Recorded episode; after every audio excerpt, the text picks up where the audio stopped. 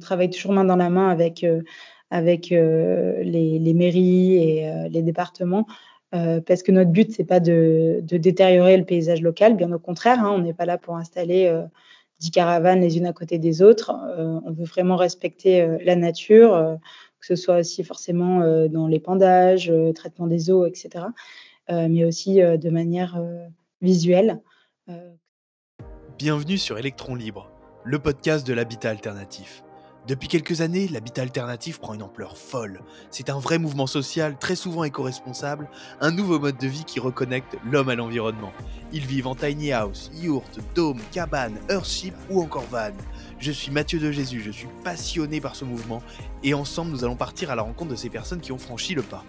L'objectif de ce podcast, centraliser l'information, le savoir, répondre aux questions de ceux qui se lancent permettre de s'améliorer pour les personnes qui ont déjà ce mode de vie, de l'inspiration ou encore de la fédération.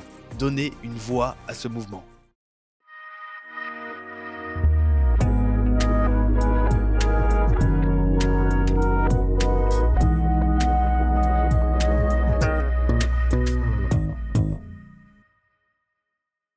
Bonjour Géraldine. Bonjour. Merci d'avoir accepté euh, l'invitation euh, sur Electron Libre. Avec donc, grand plaisir. donc toi, en fait, euh, bah, tu as créé, tu as créé Parcelle et donc que, je connais déjà pour l'information. J'avais été, j'avais été dans le, dans le Parcelle à Saint-Émilion, qui est une tiny house qu'on peut qu'on peut réserver en tant que touriste. Est-ce que tu peux te présenter, Géraldine? Bien sûr, bah donc du coup moi c'est Géraldine, je suis la cofondatrice de Parcel Tiny House. Donc comme tu viens de le dire, on installe des, des tiny house euh, éco-conçus au cœur des exploitations agricoles euh, françaises. Et notre but c'est d'offrir un pied-à-terre en pleine nature et euh, de pouvoir redécouvrir le terroir français. Ok, et, et alors bah, quel, est ton, quel est ton parcours avant, avant Parcelle alors moi j'ai un parcours assez classique, hein, on va dire. Euh, j'ai fait euh, une école de commerce euh, à Nice, puis je suis partie en Australie faire mon stage de, fin d'études au sein des équipes du Club Med en marketing digital et j'y suis en fait restée pendant plus de cinq ans. je suis passée par l'Asie où j'étais directrice marketing, donc toujours pour le Club Med, pour le marché singapourien et malaisien. Et euh, après cela, je suis retournée en Australie où je me suis, euh, je me suis occupée de l'ouverture du dernier euh, Sofitel donc, chez le groupe Accor. Et enfin, bah, ça faisait déjà sept ans que j'étais partie de France. Euh, J'arrivais sur mes 30 ans et euh, j'avais euh, envie de rentrer un peu en France. Et je suis retournée à Paris. Paris, après sept ans à l'étranger, c'était un petit peu brutal et visiblement pas pour moi. Euh, donc j'y ai tenu que deux mois, euh, deux mois, et euh, en fait je suis rapidement partie m'installer à Bordeaux.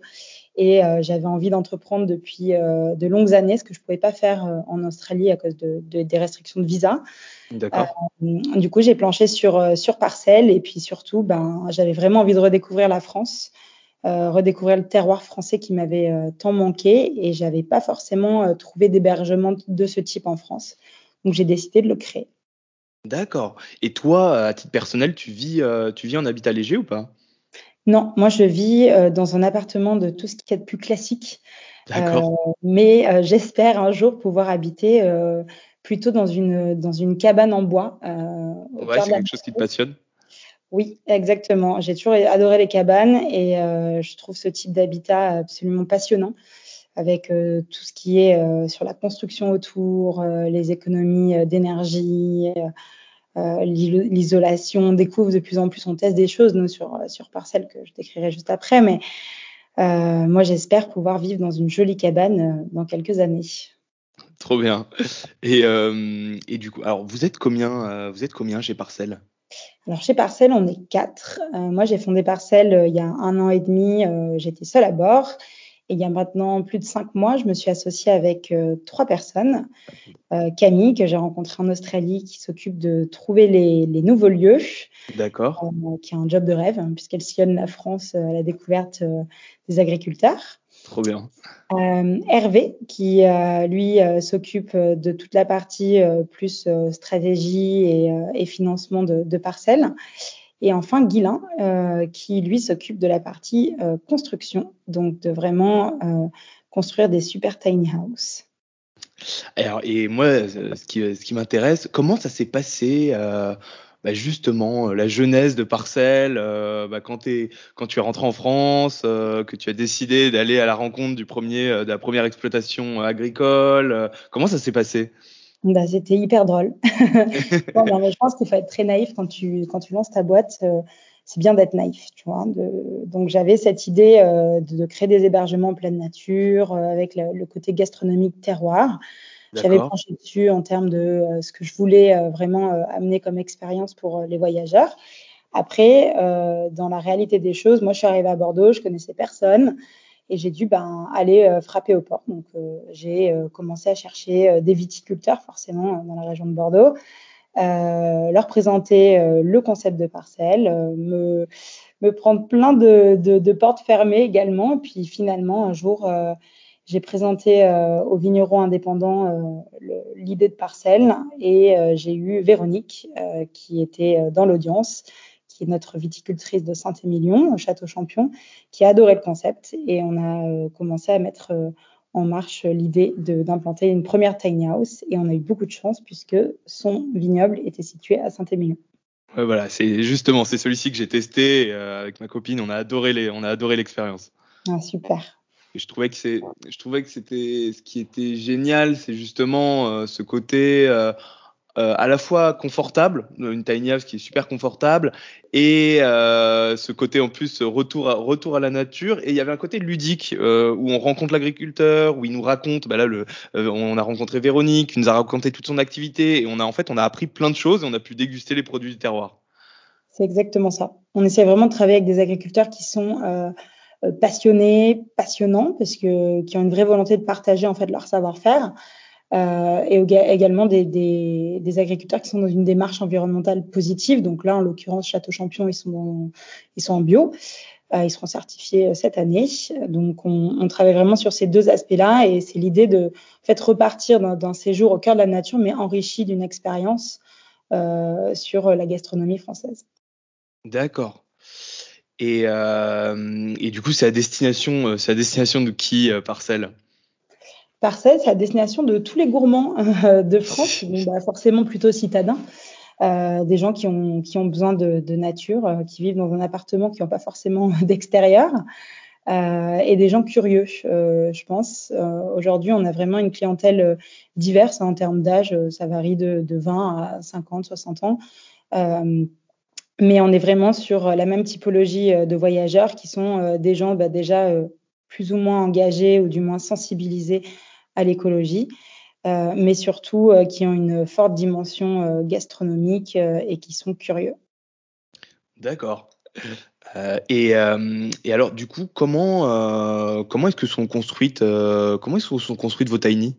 Alors, nos tiny house, elles sont construites dans le Gard par un artisan indépendant qui s'appelle François.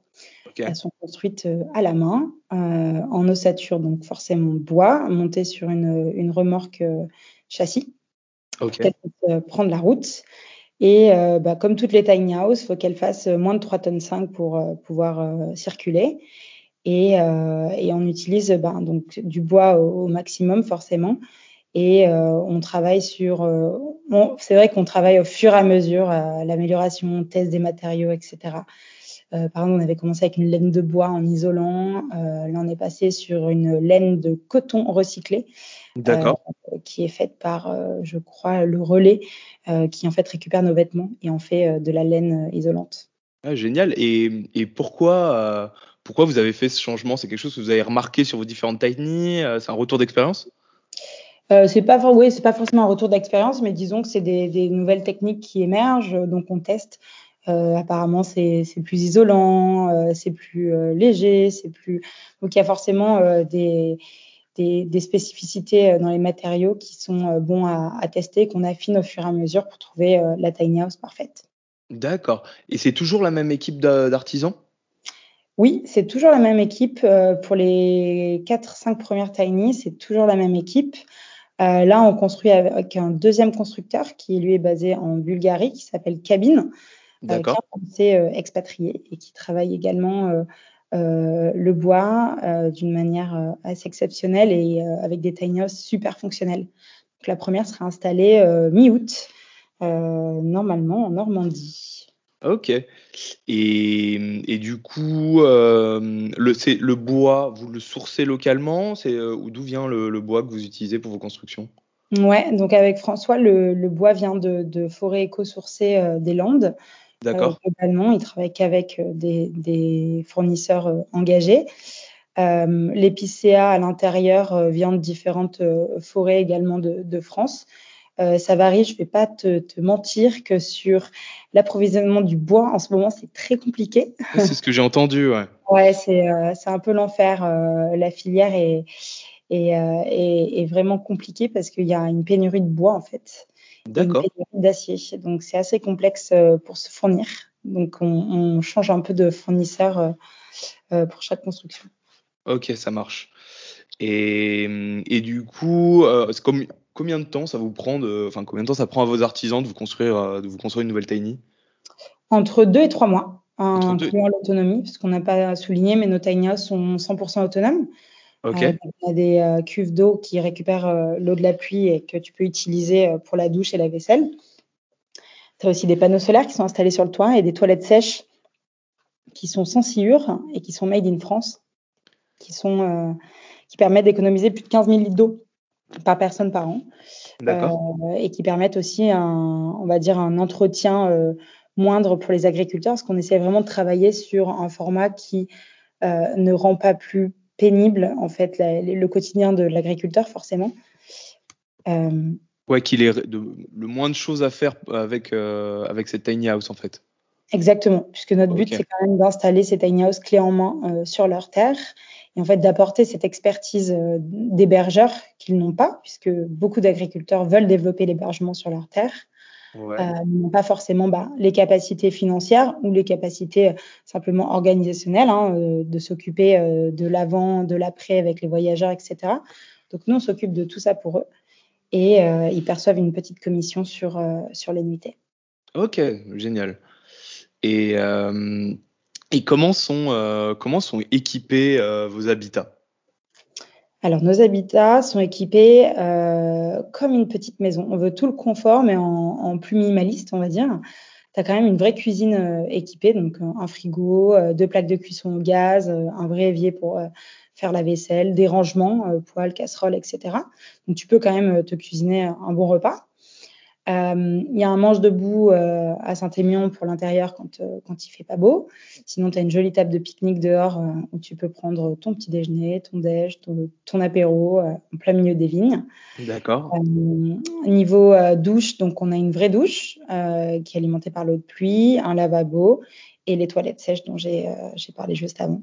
Après le lit, tu peux le confirmer, je l'espère, et hyper confortable. Ouais, c'est assez, euh, c'est assez fou.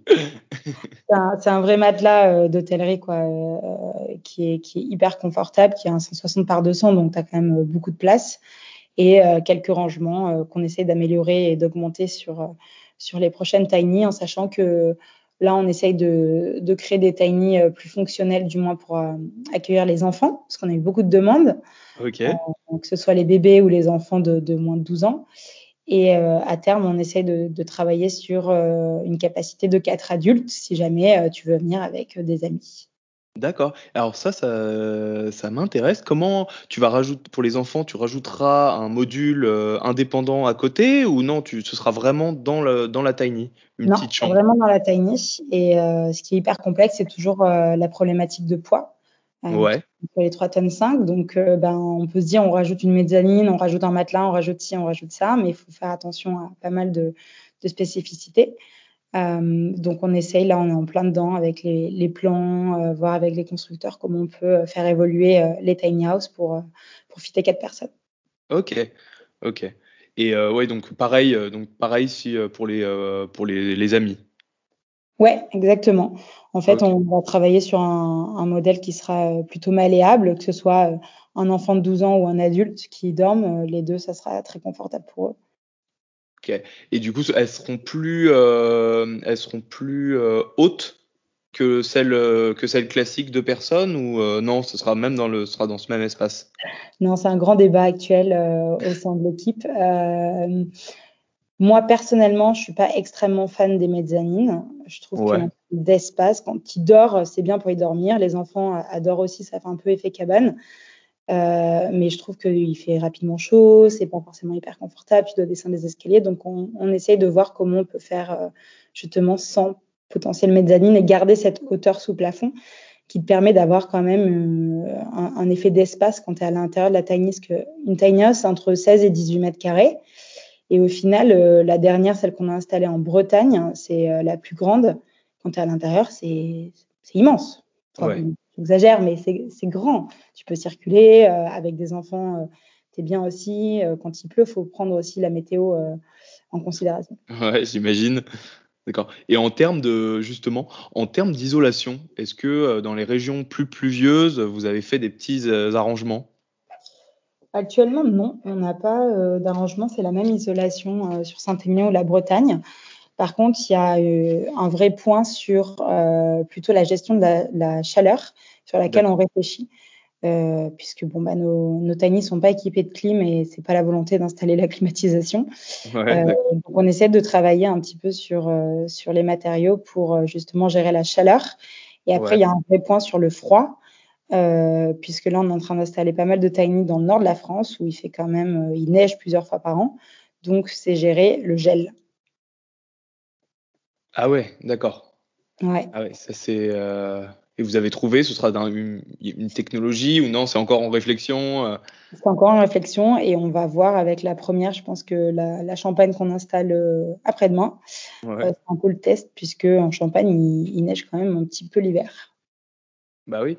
Et ah, c'est ça que je trouve génial, c'est que vous allez avoir un, un sort de laboratoire en fait avec les différentes tiny par région. Vous allez avoir plein de retours d'expérience, j'imagine, autour de des matériaux à utiliser, euh, comment ouais. gérer euh, les différents climats au final. Ouais, exactement. Et puis il euh, faut prendre en considération le vent, l'exposition au soleil, le bois, ça travaille énormément, donc ça bouge. Euh, forcément. Donc, il euh, faut, faut, trouver euh, des subterfuges pour parfois, selon l'orientation de la tiny house, par exemple, à Saint-Émilion, il y a un côté qui est forcément au vent, qui se détériore plus rapidement que l'autre côté. Bref, c'est assez technique. D'accord, ouais, j'imagine. Et combien euh, et, et, du coup, comment est-ce que vous entretenez euh, vos tiny? Nos tiny, on les entretient. Donc, on a notre constructeur qui aujourd'hui euh, passe une à deux fois par an sur les tiny house. D'accord. Euh, on va faire une révision complète, euh, donc vérifier les filtres, les batteries, etc. mais aussi nos agriculteurs sont formés en fait à l'entretien de la tiny house et notamment au système électrique et, et système d'eau. D'accord. pour pouvoir régler si jamais il y a des soucis. Mais honnêtement, on n'a pas eu beaucoup de soucis depuis l'ouverture en termes techniques. D'accord, ok, ok. Et, euh, et, du coup, combien coûte une, une tiny parcelle, une fourchette hein, en, en, règle générale? Ouais, ben une tiny parcelle, c'est à peu près entre 40 et 45 000 euros. Okay.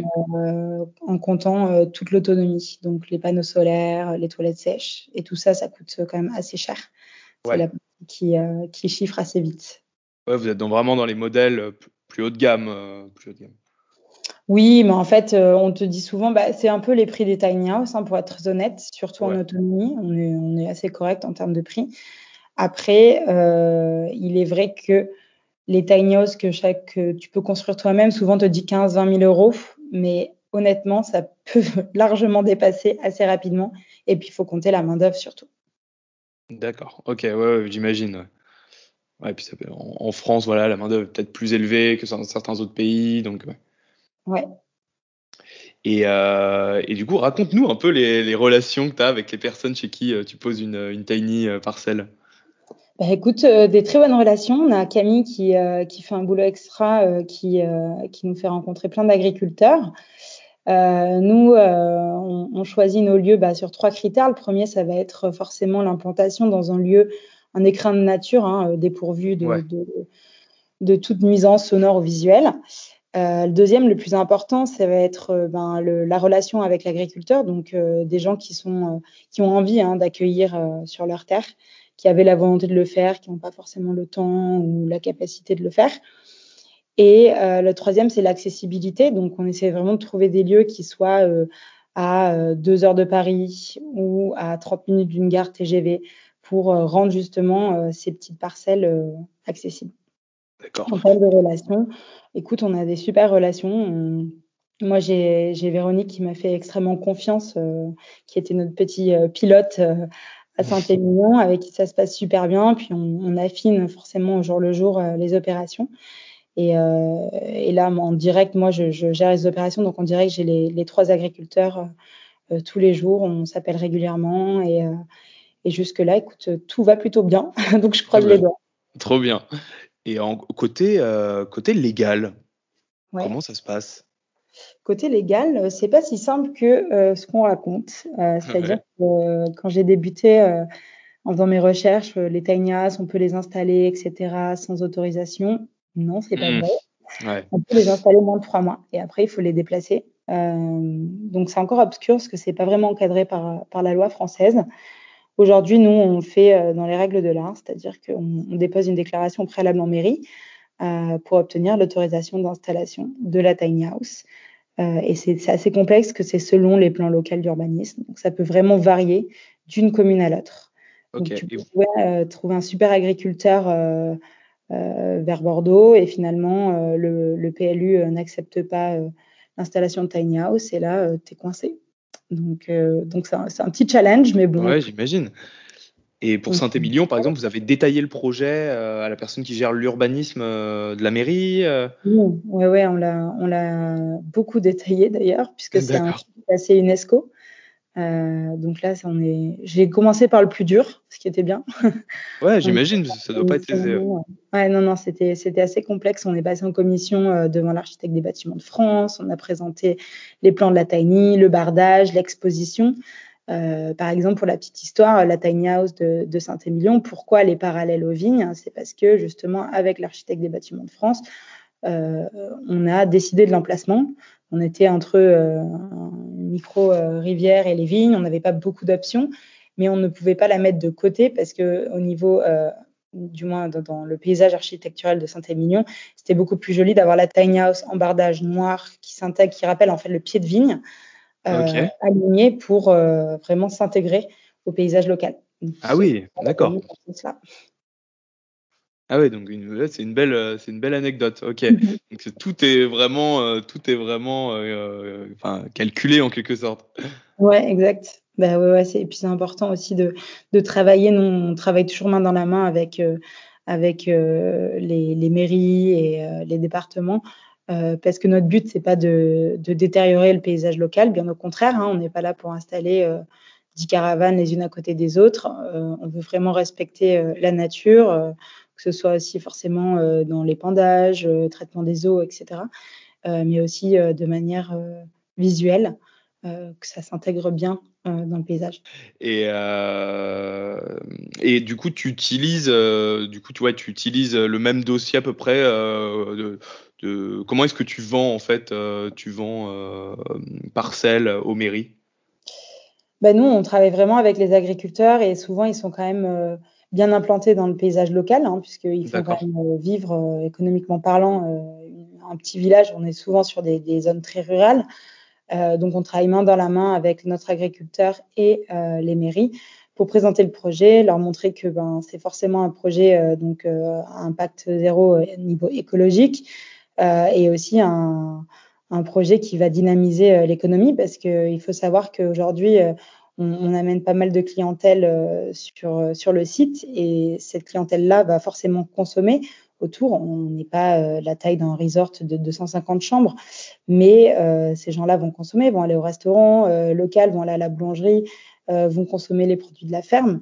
Et donc, ben, tout ça, ça fait que ça a forcément un impact positif sur le paysage local. Ouais, j'imagine. En fait, ça permet de revaloriser euh, l'activité, euh, l'activité des agriculteurs, des vignerons. Euh. Bien sûr, ouais, exact. Genre à Saint-Émilion, tu as à peu près 80% des, voyageurs qui, après euh, leur séjour, vont acheter du vin euh, à notre vigneronne.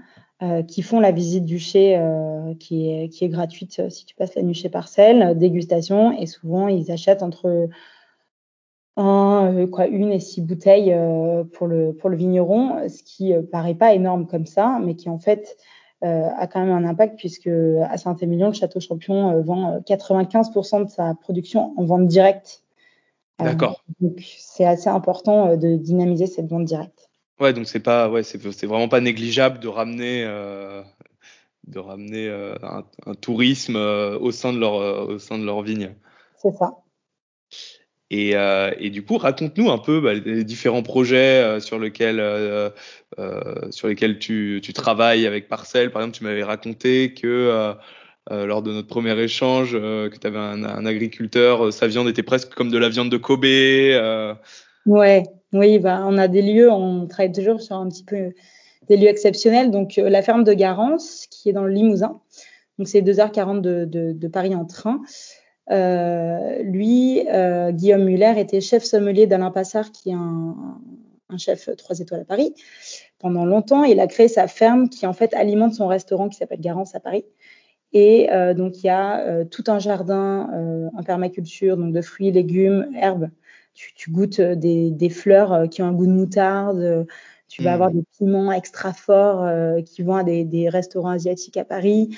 Et tu as son cousin Guillaume qui partage donc la ferme avec lui, qui s'occupe de tout l'élevage bovin. Et là, ils ont des vaches limousines qui sont absolument splendides et en effet, ils les traitent comme de vraies princesses. Et, et cette viande-là se retrouve donc forcément à la carte du restaurant parisien, mais aussi euh, sur ton barbecue euh, quand tu viens euh, chez Parcelle, la ferme de Garance. Tu peux précommander ton, petit barbecue et tu arrives, tu as ta côte de bœuf, tes pommes de terre du potager et tu te fais ta petite côte de bœuf sur ton brasero dehors tranquillement avec une bonne bouteille de rouge. Donc, ah, Génial. c'est l'idée de Parcelle. Et notre troisième destination, c'est en Bretagne, au cœur de la ferme de Kerbastard qui, ont, euh, qui font un beurre euh, qui s'est vite retrouvé donc, sur les tables étoilées euh, parisiennes. Et ils font de la, des, produits laitiers, mais exceptionnels. Et eux, ils ont décidé de travailler avec une vingtaine de vaches qui sont des, des, vaches, des vaches de race bretonne qui étaient presque oubliées. Il y en a, il y en a une, la pie bretonne, il y en a euh, pardon, je, ne sais plus le nom. Il y en a une qui, qui est prête, quoi. Il n'y en a que 200 en France. Ok, ok. Et, ils créent des produits exceptionnels. Ah, génial, ça donne, ça donne envie. et, euh, et, quels sont un peu bah, les, quels sont les, les futurs projets euh, qui arrivent? Quel est le futur de Parcelle Le futur de Parcelle, euh, bah, il y, a, y, a, plein de projets, donc forcément pas mal d'ouvertures. Hein, d'ici la fin de l'année, euh, on est sur à peu près euh, cinq ouvertures d'ici la fin de l'année. Ah ouais. Champagne qui ouvre là début, début août. Okay. Cette année est censée arriver fin de cette semaine. Donc voilà. Euh, après, il y a euh, la Normandie et après euh, plein de pays de la Loire. voilà, il y a plein plein d'endroits sympas qui vont qui vont arriver.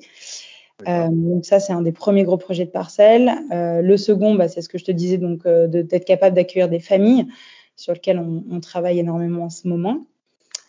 Et euh, le troisième qui va être euh, aussi tout ce qui est mobilité douce. Euh, donc le, le, dernier kilomètre, la volonté de parcelle, c'est à terme d'être aussi accessible sans voiture parce que la campagne c'est bien, sans voiture c'est mieux.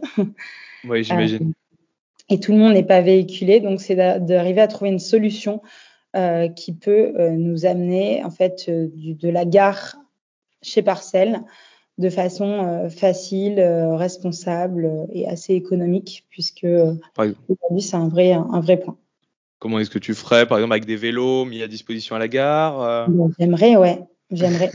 Quelqu'un a une start-up de vélos et qui veut les installer dans les petites gares rurales, ça me ferait extrêmement plaisir. ok, bah, j'espère qu'on a un auditeur qui, pourra, qui pourra vous aider. C'est ça. Et, et comment est-ce que tu vois, comment est-ce que tu vois Parcelle dans 10 ans? Parcelle dans 10 ans, euh, ben, moi j'espère juste qu'on continuera à ouvrir des, des super destinations, qu'on ait euh, toujours un retour client euh, aussi positif que ce qu'on a aujourd'hui. Et dans 10 ans, j'espère qu'on aura, on aura quand même un, bon échantillon de destinations en France et pourquoi pas sur d'autres pays en Europe. Ok, beau, beau programme. comment est-ce que tu perçois, toi, l'avenir, l'avenir de l'habitat léger?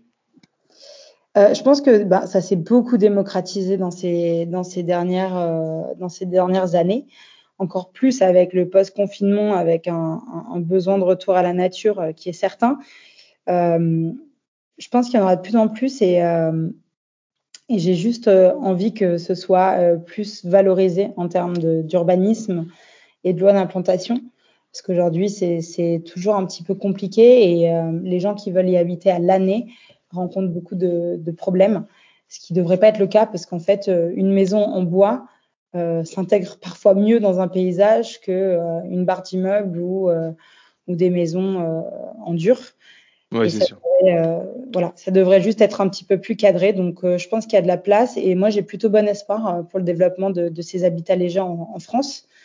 on voit qu'il y, a des régions déjà qui ont pris un peu d'avance. Hein. Tu regardes en Bretagne, les tiny houses sont déjà un peu plus développés, plus faciles à installer. Euh, que dans d'autres régions. Donc, euh, j'espère qu'ils apprendront de ces régions-là euh, qui sont précurseuses. Ouais, exactement. Et, et comment, comment est-ce que tu perçois l'avenir, l'avenir du tourisme? L'avenir du tourisme, je le perçois assez bien. Aujourd'hui, il est très dynamique alors qu'on n'a pas de, de, voyageurs étrangers. Hein. On est 98% franco-français cette année, comme un peu l'année dernière. Euh, je pense qu'il y a eu une, vraie euh, prise de conscience dans le tourisme, parce que je, vois aussi des grandes marques hein, qui, euh, qui s'engagent sur un tourisme durable, plus juste. Donc il y a, vraiment cette conscience-là qui est prise, mais je pense que le changement sera au niveau du voyageur en fait. C'est au voyageur de, changer ses, méthodes de, voyage et de, consommer de manière plus responsable. Euh, que ce soit dans le choix de ses hébergements, mais aussi sa façon de voyager. Donc euh, peut-être euh, ben, prendre plus le train, éviter, éviter la voiture et vraiment trouver ce, ce, rapport à la nature et aussi les. Quoi, il y avait un, un, point qui est assez important, mais les attentes clients. Voilà, chez Parcel, tu as tout le confort d'un hôtel, mais c'est vrai que c'est pas un hôtel. Donc quand tu es dans, au cœur des vignes, ben oui, il peut y avoir des moustiques, il peut y avoir des mouches parce qu'il y a des vaches pas loin. Euh, je sais que c'est pas le confort euh, extrême, mais c'est la normalité de la nature. Donc il faut aussi arriver à respecter euh, l'environnement dans lequel tu es et en fait pas forcer le, trait humain sur, sur cette nature. Ok, ouais, très clair. Et, et, quel conseil tu donnerais à nos auditeurs qui souhaitent se lancer sur l'habitat léger? Sur l'habitat léger pour vivre? Ouais, pour vivre et ouais, pour vivre, ouais, par exemple. Bah, pour vivre, euh, vérifier, euh, vérifier la faisabilité du projet avant de vous lancer. On en voit tous les jours euh, des, problématiques de tiny house qui doivent être, qui, doivent partir, quitter les lieux avec une famille de quatre personnes à l'intérieur. vraiment vérifier et motiver votre projet également sur, le côté environnemental, puisque c'est quand même quelque chose où les mairies sont, de plus en plus sensibles, puisqu'ils ont aussi des engagements au niveau local à faire. Ok, ok, ça marche. c'est très bon, euh, très bon conseil. Et euh, tu as des conseils sur euh, ceux qui souhaiteraient se lancer dans l'entrepreneuriat? Oui, plein. non, bah non le, premier, c'est vraiment de, oser.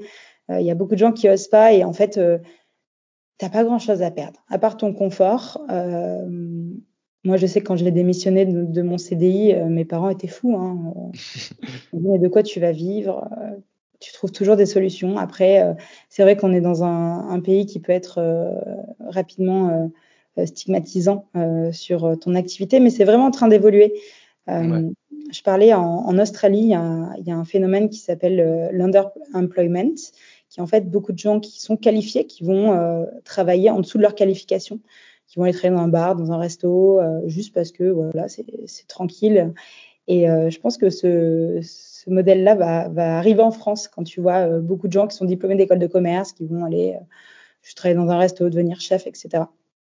Et, euh, et, je pense qu'il faut tout simplement oser et, et être naïf, ça, ça, peut vous aider dans votre projet. Il faut bien réfléchir forcément, mais euh, faut pas trop non plus réfléchir. Si tu passes des années à plancher ton, ton, ton idée, tu sais que quand tu vas débuter, ça sera trop tard faut juste le faire. Ok, ouais, faut se lancer et peut-être faire et tester pour voir si ça marche. Quoi. Exact. Et tu as, des livres, des films qui t'ont inspiré?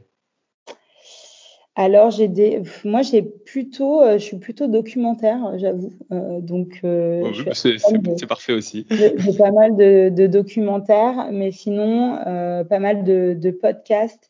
Et ce qui m'a vachement inspiré, c'est drôle, c'était les, vidéos du fondateur du slip français, qui fait des, petites vidéos pour les entrepreneurs.